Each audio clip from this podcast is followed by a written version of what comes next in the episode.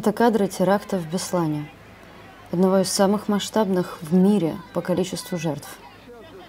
Террористы захватили школу номер один 1 сентября 2004 года и удерживали в спортивном зале более тысячи заложников.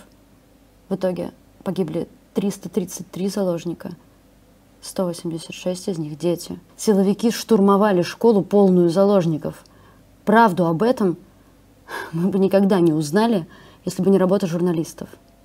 Одна из них Елена Милашина, которая 2 сентября 2004 года прибыла в Беслан.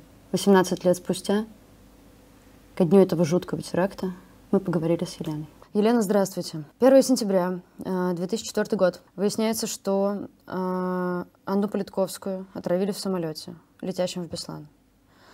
Э, тогда газета проводит планерку, на которой решается, что освещать события отправляетесь вы. Вам на тот момент 25 лет. Что вы тогда чувствовали в этот момент, когда вы поняли, что вы летите? Вам было страшно? Вообще-то вызвалась лететь я. 25, во-первых, 25 лет – это немало. Это возраст, э, ну, в общем, достаточно уже взрослого человека, который может принимать решения и нести за них ответственность. Вот. Во-вторых, вызвалась я, и по одной простой причине. Я уже работала тогда, во-первых, в Осетии. Была м, трагедия с ледником Колка, где погибла съемочная группа Сергея Бодрова-младшего. Вот. А, и я бывала на Кавказе, а, ну и, собственно говоря, вызвалась туда поехать. Э, а, э, шанс вообще поехать туда был, улететь в Беслан был очень маленький, потому что на самом деле Аня же тоже криво летела через Ростов не случайно, потому что уже 1 сентября все рейсы отменили на Владикавказ. А, Влад... Беслан, Беслан – это э, аэропорт Владикавказа на самом деле. Вот. А, но мне повезло, 2 сентября как раз несколько рейсов было для родственников а, осетинской диаспоры. Ну вот, и я смогла улететь э, одним из этих рейсов. Вы прилетели, это второе число. Что вы увидели? Я прилетела э, в Беслан. У меня разрядился телефон. Ну, чтобы вы понимали, в 2004 году это все были еще такие кнопочные старые телефоны. А связь нужна была, поэтому я пошла, недолго думаю, в комнату полиции, которая меня в следующие годы будут неоднократно задерживать и обыскивать. Но тогда я еще этого не знала.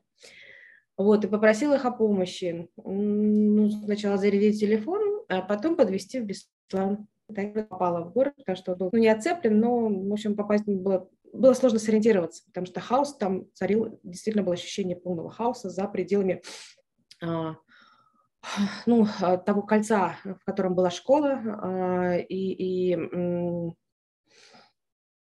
туда, куда людей, в общем, не пускали, в центре принятия решений, потому что там будет происходить со школой последующие.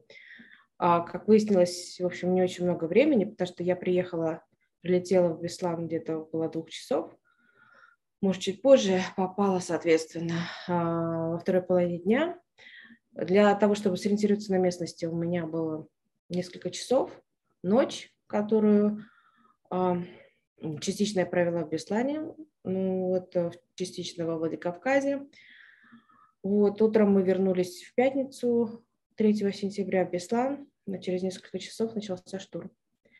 Поэтому, да, сориентироваться было сложно, было очень много людей, было, было большое хаотичное движение всех и вся, было очень мало информации, вот, но буквально там в течение часа я уже знала, понимала, и меня убедили в этом а, многочисленные жители Беслана, которые, в общем, ходили и только об этом говорили, что заложников больше тысячи в школе. И я помню, я тогда позвонила в редакцию, а тогда это было так давно, когда, я не помню, даже был ли у нас сайт, но уж точно не было такой оперативности, какая есть сейчас. А, мы выходили, даже не помню, сколько сейчас, два раза в неделю. Вот. А, на пятницу я, э, я уже не помню, четверг мы выходили, я как раз четверг там была. То есть у меня был следующий наш понедельничный номер, я готовила текст, не готовила текст на сайт, я помню, значит, сайта у нас и не было. Или он так, так плохо работал, что тогда, а, ну или так не развит был, как сейчас. Но я помню, что я позвонила, а, и в Москве была полная убежденность в моей редакции, что заложников там не больше 350 человек, и они мне не поверили. Ну, получается, вот эта информация о таком количестве заложников, она же, да, она же была э, от журналистов кремлевского пула, да, и вы неоднократно писали, что вот это вот умалчивание... Пола, журналисты кремлевского пула ее передавали, они были ретрансляторами, не задавая лишних вопросов, да. Вот. А проблема в следующем была. Проблема в том, что журналисты э, там, государственных СМИ, в первую очередь это кремлевский пул Путина, они там не случайно оказались, потому что Путин 1 сентября должен был быть в Кабардино-Балкарии там, по разным причинам, в первую очередь потому что состояние здоровья э, губернатора президента Кабардино-Балкарии Кокова, оно было не очень хорошим, все понимали, что, в общем, может, ему немного осталось жить. Вот, и э, в первую очередь э, поэтому, и по вторым там были другие причины, он приехал в Кабардино-Балкарию, куда собирался, кстати говоря, и Засохов, и очень многие другие люди в связи с его приездом, вот, на 1 сентября. И как раз там был весь президентский пол, который освещал этот визит. И вот они узнали тоже рано утром 1 сентября. От, от, Бороды до Осетии там ну, ехать совсем немножко. Вот. И, соответственно, они все приехали в Беслан. Вот. В чем разница между работой журналистов Пола и работой журналистов тех же иностранных? Да? А, а мы оказались где-то посередине. А, иностранные журналисты все-таки а, прислушивались к а, родственникам заложников. Вот. А российские официальные СМИ, они о родственниках заложниках все время говорили, выражали им огромное сочувствие, показывали, как они рыдают, как они тревожатся за своих близких, но не давали им слова, не слушали их. И у тех, кто был посередине, то есть нас, российских неофициальных журналистов, не государственные СМИ представлявших, мы, а, с одной стороны, ориентировались все-таки на а, информ... официальную информацию, где они так вот утверждали, да, очень уверенно и долго. Сначала 120 заложников, потом 354, и на этом, в общем, стояли до конца штурма. Итак, уже вторые сутки в школе северо-осетинского города Беслан удерживаются 354 заложника. Хотя уже начинались, там выходили официальные лица, уже пробрасывали ситуацию, там э, Казбек Зантьев говорил, что больше 400 только детей, и вот так вот э, оно начинало раскачиваться ситуация раскачалась только поздно. Вот. И с другой стороны, а, мы как раз заходили и разговаривали, с кем нам еще разговаривать, с родственниками заложников, с жителями Беслана, и все в один голос говорили о том, что там не может быть так мало заложников, там большое количество заложников. Вы неоднократно писали о том, что умалчивание реальных масштабов трагедии очень злит террористов. Как вам кажется, это, это ложь, которая так долго, так долго присутствовала, она повлияла на количество жертв теракта или это невозможно оценить? Да, она повлияла, но не от рук террористов, она повлияла на то, что власти приняли решение о штурме. Понимаете, одно дело, когда а, говорят, что тысяча заложников, то есть когда готовился этот штурм по Беслану, а, как и штурм по Буденовску, как и штурм по Нордосту, там считались э, с таким огромным количеством заложников процент жертв считается, ну, очень высокий. И здесь все понимали, что будет очень высокий процент жертв. И это прям четко оговаривается, даже практически это вы не скрываете, материала дела есть, что когда готовился штурм, они все понимали. Но одно дело, когда а, а, всю страну говорят, что там не очень большое количество заложников, мы сейчас всех их освободим, ну, силовым путем. И все как-то понимают, что, ну, допустим, 300 человек заложников, ну, ну, чуть-чуть погибнет.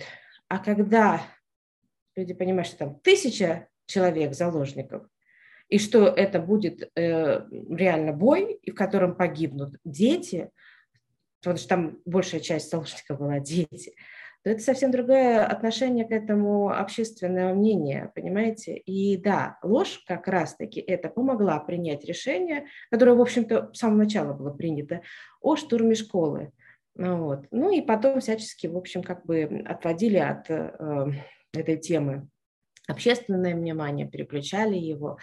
Вот. Но факт остается фактом, что да, эта ложь привела к жертвам косвенно, и, безусловно, она вызывала агрессию террористов и злость, а это очень опасно злить людей, а, ну, которых, в руках которых жизнь заложников. Но власти с этим вообще не считались, про это не думали. До штурма, вот перед штурмом, вы общались с людьми.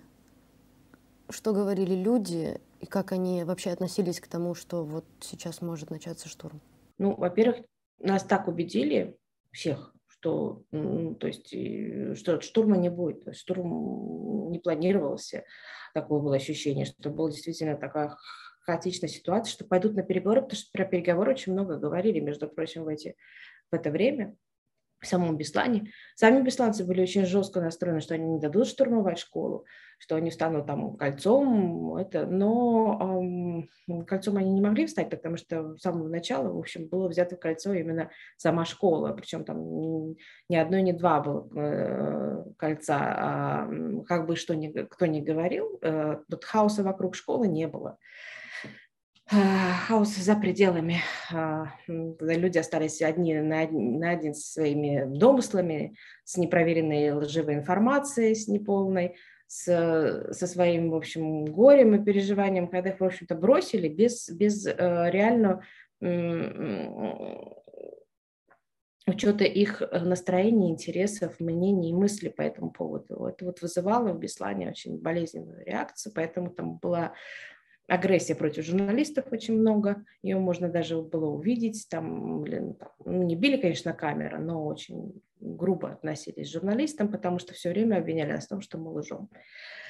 Вот, а, с, эм,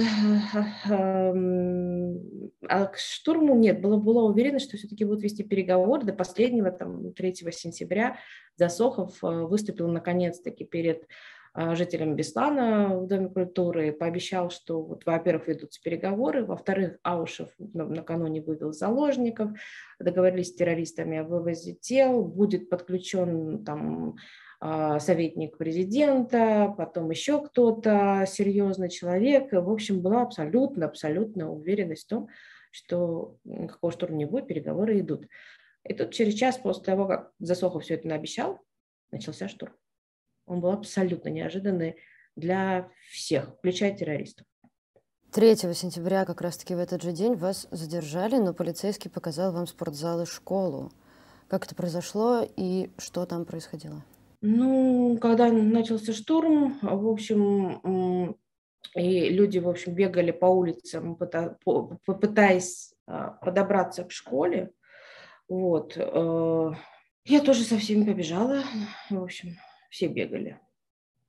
Все пытались поближе к школе подобраться. Ну и, в общем, а, мне произошел конфликт с местным сотрудником полиции, который пригрозил тем, что он меня сейчас задержит. Но это было вот чисто бытовой, вызвано тем, что я была на нервах, он был на нервах, и никак-то он не знал, кто я такая, кого представляю. Да вообще, в общем, в 2004 году на Кавказе мало кто знал меня тогда. Вот.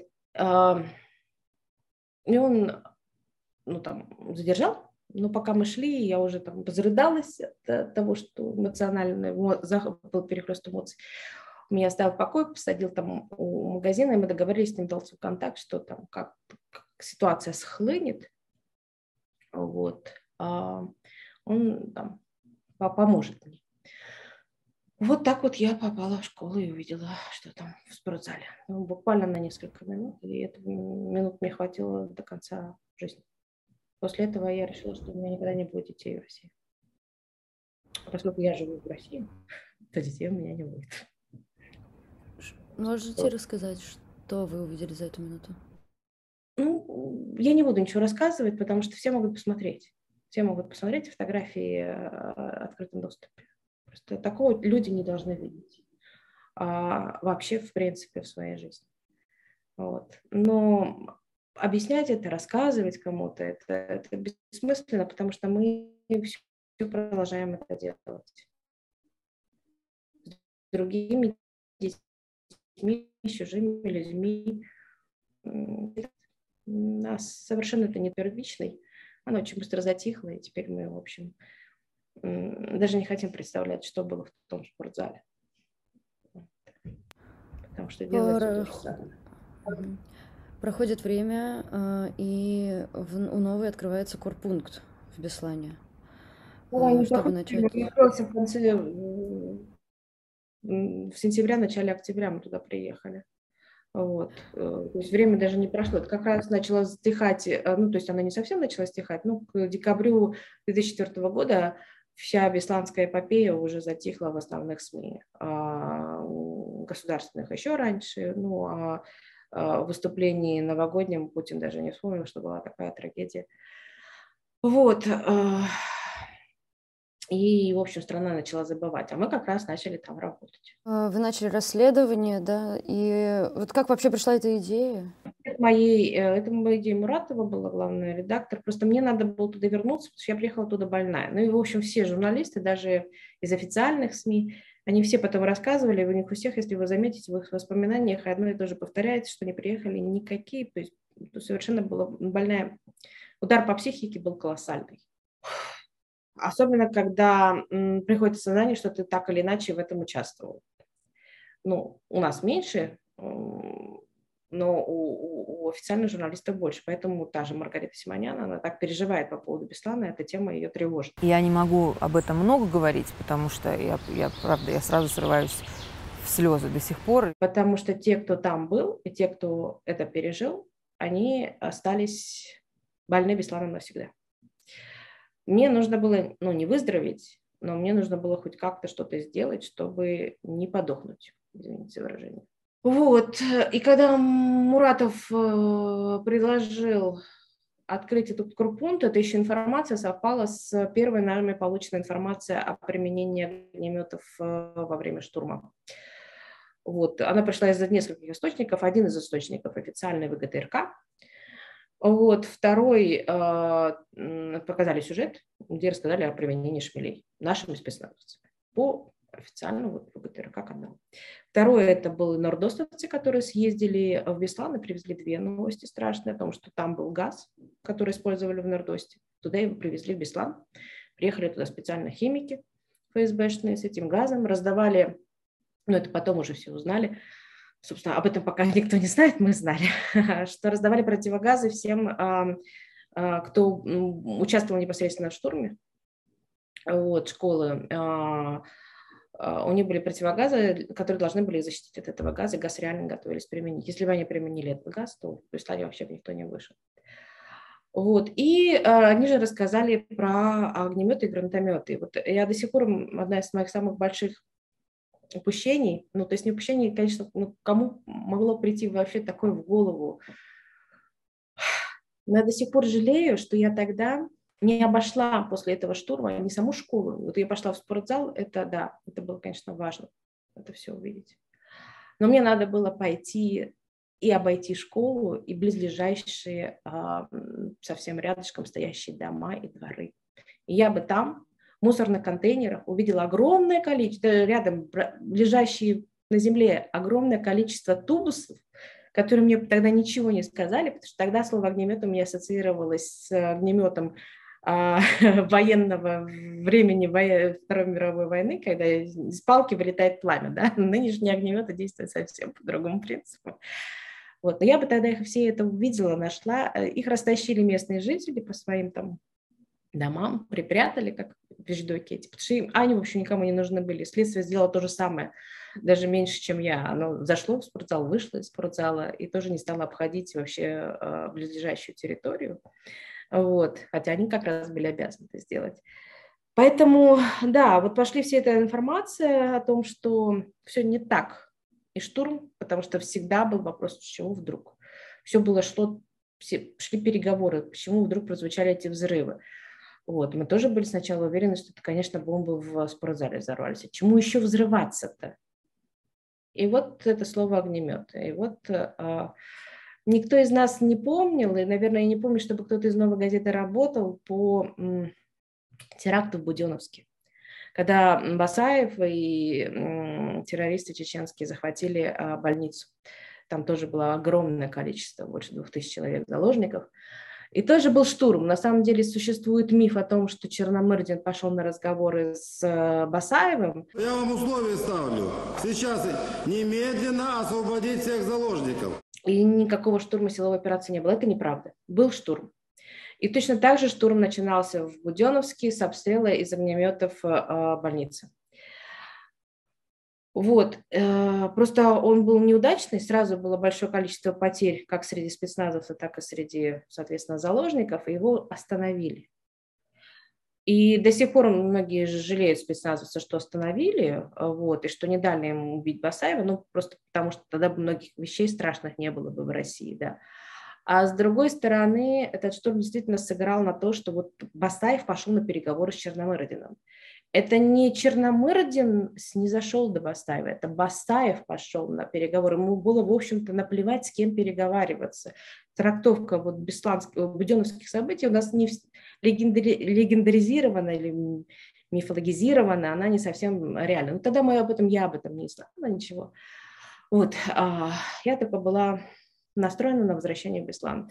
Поэтому мы вместе с нашим управляющим, редакции а, Володей Ванякиным. Поехали снимать квартиру, знакомиться с главой администрации правобережного района Владимиром Ходовым, которого внук Володя Ходов погиб, маленький, на 11 лет ему было.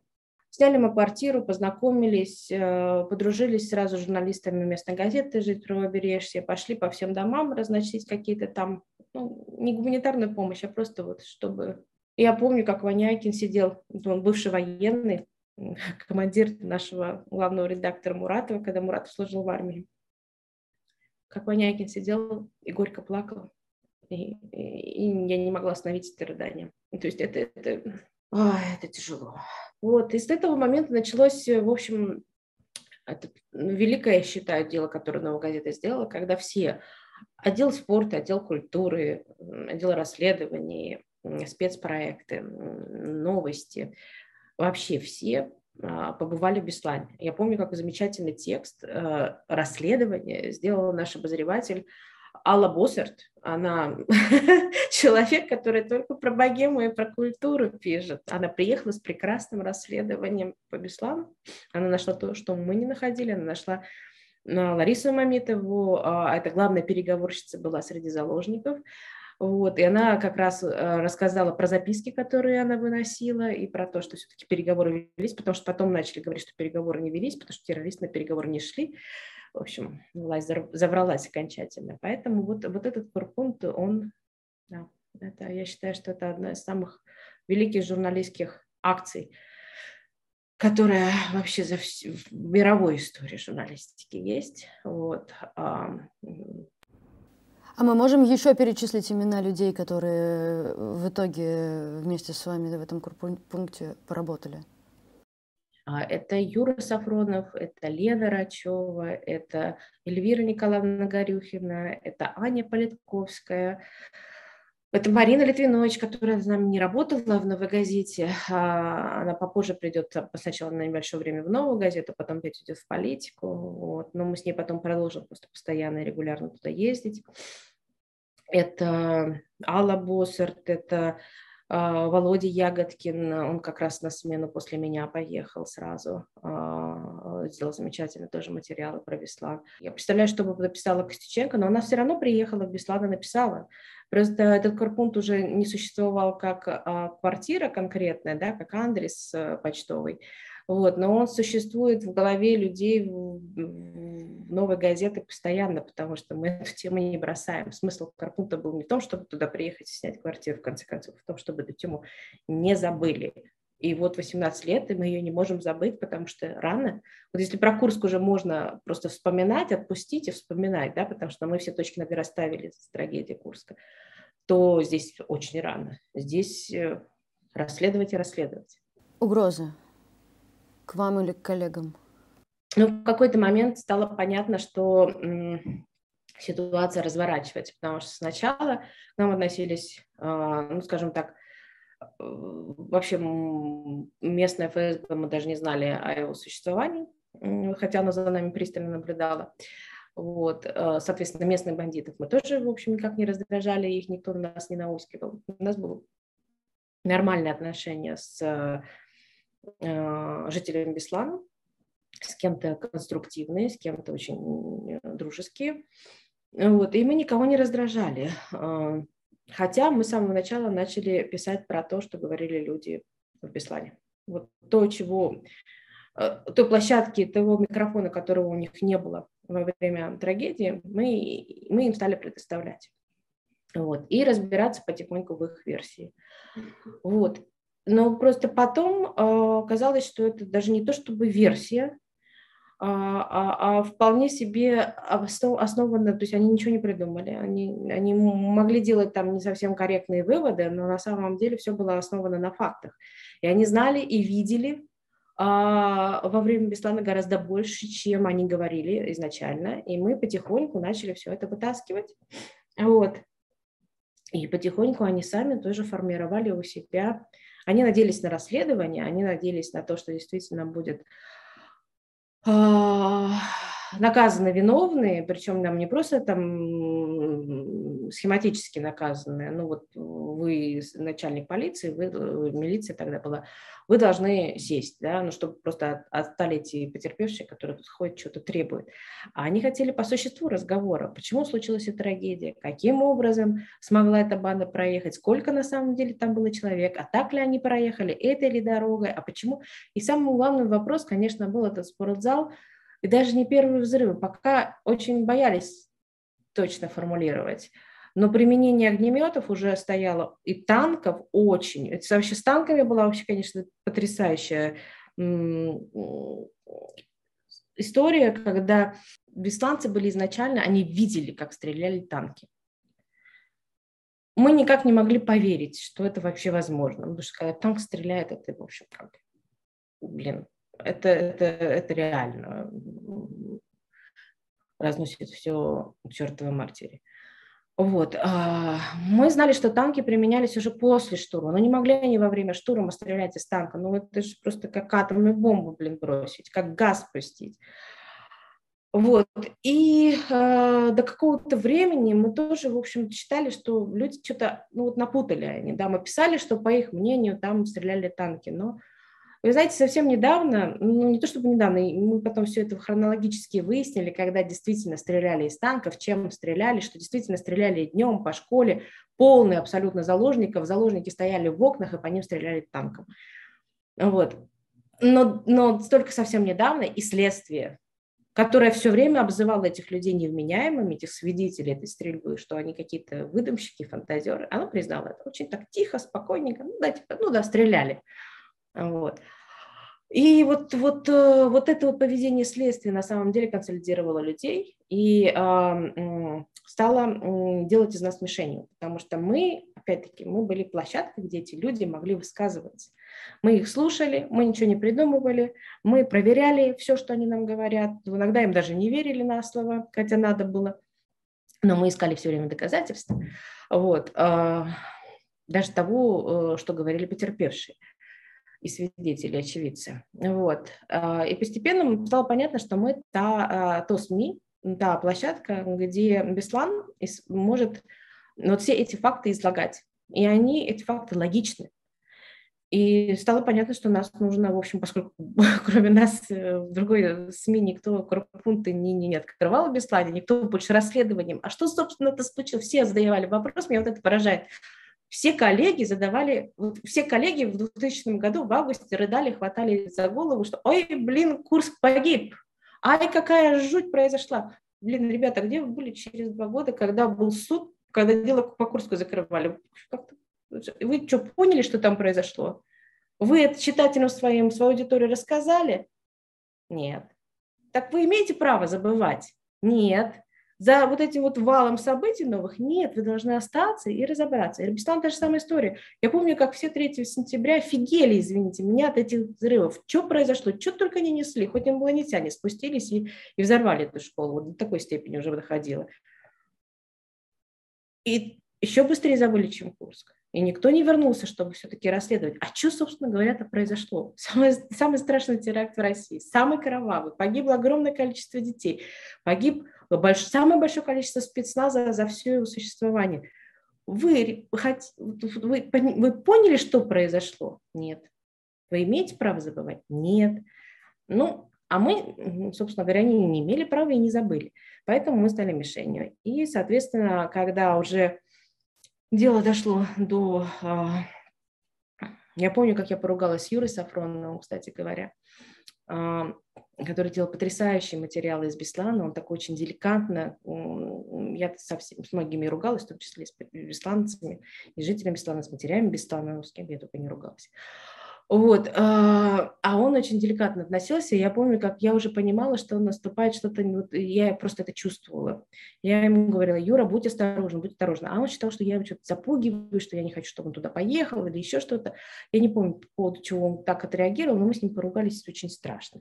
Я помню, как пришел, Юра вернулся с командировки, и пришел разъяренный Муратов. Сказал, да что за текст, почему за Сафронова написала Милашина? Я помню, как наш э, редактор Нукзар Микеладзе поставил на, на, на Муратова и покрутил виска. Она говорит, ты чего?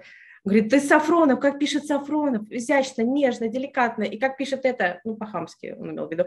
И у Сафронова был, вот он вернулся из там настолько накалилась ситуация, что стилистика даже Сафронова поменялась и стала похожа на мою. И я чувствовала, что должно что-то случиться. Я так благодарна, что случилось это все-таки не с Юрой, потому что на самом деле, мне кажется, могли напасть на любого нашего а, сотрудника, чтобы просто заставить нас закрыть этот а, корпункт. Но повезло, что напали, ну, попытались напасть на меня, и повезло, что не удалось а, это сделать до конца, потому что ФСБшники а, обратились э, за помощью к местным. Я почему это знаю, потому что я все это расследовала тоже, в общем, по альтернативным своим источникам, к местным бандитам, вот, и а, они решили меня побить, ну или хоть кого-то побить, кто от нашей газеты, я была на тот момент. Они долго меня ждали, а поскольку я там не нормирована, я же не на работу хожу, чтобы в 6 часов вечера возвращаться, я в этот день меня подвозил а, один из потерпевших, вот, и очень поздно привез, видимо, то ли устали ждать, то ли еще что-то. Ждали у подъезда, где наш корпус вот. Э, и я уже начала подниматься, и вдруг слышу за мной топот. И я думаю, ну, наверное, Валико в машине опять моргую. Валико, я забыла какую-то очередную штуку, свою блокнот или ручку или еще что-нибудь. И кричу ему, Валякова, это ты? Потом тут топот еще усиливается, я понимаю, что это вот то самое. Я успеваю забежать в квартиру и открыть ее успеваю, слава тебе Господи. Уже закрыть изнутри я ее не успеваю, но нам повезло, у нас была дверь, которая фиксировалась ручкой. И я ее успела зафиксировать. И они стали там ломиться в дверь, я им кричу, кто вы, представьтесь, я сейчас вызову полицию. Да. А, вот, ну, в общем, а, не удалось им, они ушли через какое-то время, дверь они не смогли сломать, там соседи, кстати, стали выходить, а они, эти идиоты, ходили еще утром по соседям, а, выясняя, я ли приехала, я ли тут живу, вот, вот такая-то я, такая. В общем, потом это все я просила сама соседей, провела тоже небольшое расследование, отдала всю эту информацию в полицию, в милицию, тогда еще милиция была. Вот, а завели э, проверку, но, по-моему, даже не помню, чем она закончилась, потому что меня уже больше никто не уведомил. Э, вот. За мной пришел мой друг Виса Асеев, я уже провела э, ночь в их доме. Вот. Ну и через две недели в Москве уже напали на Марину Литвинович, которая вот таким же была ядром, центром расследования, а во многом более фундаментальным даже, чем мы. А, потому что у нее были друг, вся эта информация переходила в она была очень системным человеком. Я думаю, она впервые вообще в России а, интернизировала, интернетизировала расследование, да, собрав в одном месте, сделав сайт, собрав в одном месте всю информацию. Это была просто гениальная находка, которая сейчас кажется такой вот просто, ну, привычно. Мы ходим в суды, записываем суды и, и ведем судебные Тогда, в 2004 году, это была первая такая ситуация, когда судов получали вот эти вот мы расшифровки, записи, сами туда ездили, постоянно вели а, онлайн. С, э, тогда такого в 2004 году не было в России. Она придумала это. И вот на нее уже в Москве напали, избили, аккуратненько потом положили, избили сильно, биты, выбили зубы. У нее до сих пор э, проблемы с челюстью. Вот, э, потом положили аккуратно на бок, чтобы она не захлебнулась собственной рвотой. Ну вот, сказали, аккуратнее надо быть, Марина. И все. Ну вот, и тоже никакой реакции. Заявление было подано, все, но, но расследования это нападение не было. Вот такие вот такая ситуация. Потом стало совсем плохо, потом уже стало, мы стали замечать за собой слежку в Беслане, и э, нас задерживали постоянно, и мы боялись, что будут обыски, что будут изымать материалы расследования и прочее, и, в общем, прятали их. Э, это уже была такая шпионская эпопея, которая к сути Беслана, в общем, мало имеет значения, поэтому я не особо об этом распространялась. Вот. А, но но это все равно ничему не помешало. Правда, она вылезает, не так, так, это.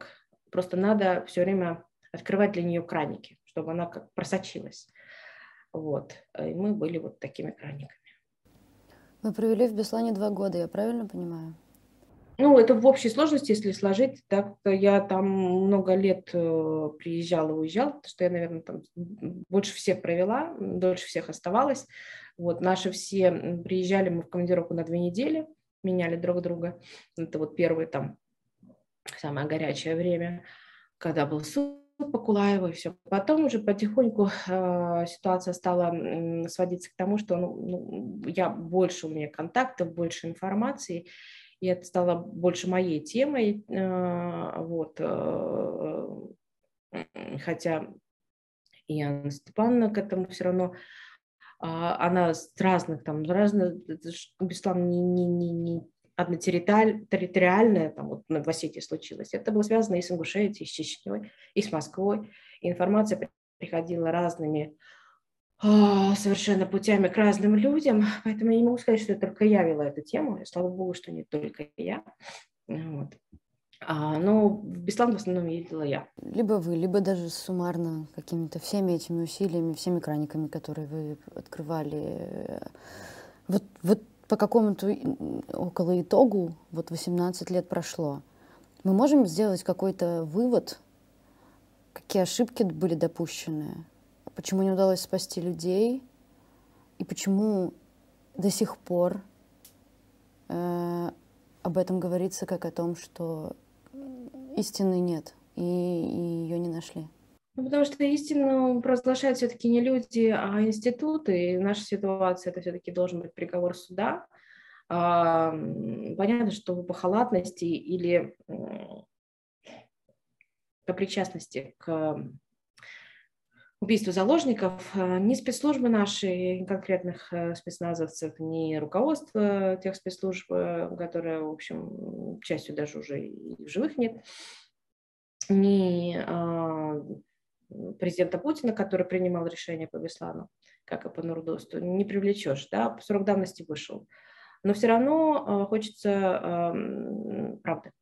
Это правда, в общем, не постулируется одним человеком или одной газетой или одним городом даже.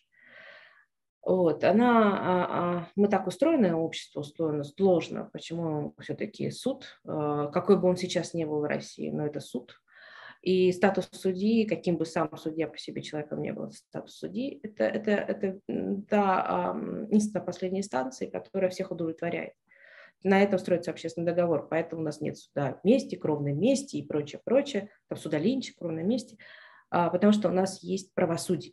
Просто сейчас в России оно превратилось, ну, оно себя нивелировало, да, а, но, но, но вот людям в Беслане хочется именно такого а, признания истины, да, а, Поэтому они говорят, что нужно расследование. Я считаю, что оно действительно, ну, нужно уже, в конце концов, столько лет прошло, нужно дать людям возможность знакомиться с тем, что на расследовали следователи. Я понимаю, почему они этого сделать боятся, потому что все равно Беслан очень большая рана, болит. Вот. Э, хоть мы пытаемся заглушить в себе это, но болит. Вот. А что касается того, что когда мы начинали писать о о том, что штурм начался с выстрелов с огнеметов и гранатометов, что они использовались по ходу штурма очень активно, что они, конечно, состоят причинно-следственной связи с гибелью заложников, что по-другому с террористами не могли. Э, и, и, и изначально это понимали, что они не смогут э, уничтожить террористов, э, не уничтожив большое количество заложников наших спецслужб. Вот. Сначала э, когда мы это писали, нас смотрели как на сумасшедших. Нас, если цитировали, даже не нас, а комитет там, матерей против Беслана или комитет «Голос» Беслана, в общем, потерпевших Беслана, то очень осторожно и, и, и недоверчиво. Вот. Спустя 18 лет я вижу, что общество совершенно в этом плане э, определилось с тем, что власть несет ответственность, потому что вот штурм был реально такой, как мы про него пишем, а не такой, как говорит власть. Что-то там взорвалось, спецназовцы без бронежилетов побежали э, э, спасать детей, побросав все оружие, видимо, э, такие они герои. Нет, они делали свою работу. Они действительно, понимаете, у них работа вообще такая, что вот в какой-то момент наступает, они должны отдать жизнь. У них контракт. А переговоры можно было вести. И переговоры, на переговоры боевики шли. Просто понимаете, в чем дело? Басаев же тоже не дурак. Он все это а, устраивал не для того, чтобы садиться за переговоры или самому там погибнуть. Он уже после Буденовска ни в Нордос там не пришел, ни в Беслан. Он с собой рисковать ради каких-то там своих целей не захотел. И по идее, вроде как не с кем было вести переговоры, а с другой стороны, это наоборот облегчало ведение переговоров, потому что боевиков не было лидера и главаря. И их можно было колебать и вот расшатывать эту ситуацию, что, в общем, показал тот же Ауш. И показала их это согласие на то, чтобы вывести трупы. И они детей могли бы вывести, если бы было желание. Вот, поэтому уроки из Беслана мы, как из всего остального, не извлекли. Никто не был наказан, ни, ни, не была обозначена вина государства, а вина государства, она огромная в этой ситуации, потому что у нас как такая ситуация случается, почему-то все время делаются отсылки к израильскому опыту, к американскому опыту, что там то же самое. Там не то же самое. Там люди своих конституционных прав, в первую очередь, право на жизнь не теряют. А у нас ты стал заложником, и ты теряешь. Вот. Просто после Беслана они поняли, что без Басаев не остановится, что Басаев делает это для того, чтобы вызвать вот такую реакцию у них, что они будут убивать своих же, они будут убивать заложников, и рано или поздно это все равно будет в обществе отзываться очень негативной волной. Вот. Но все равно не Беслан положил конец Басаеву, а 2005 год восстание в Нальчике. Вот когда они реально поняли, что человек превращается действительно в огромную угрозу. А так бы продолжал, может быть, делать те же самые теракты и, и сколько раз можно было его уничтожить, и, и в общем-то, уничтожили же, но почему-то не до, а после. Вот.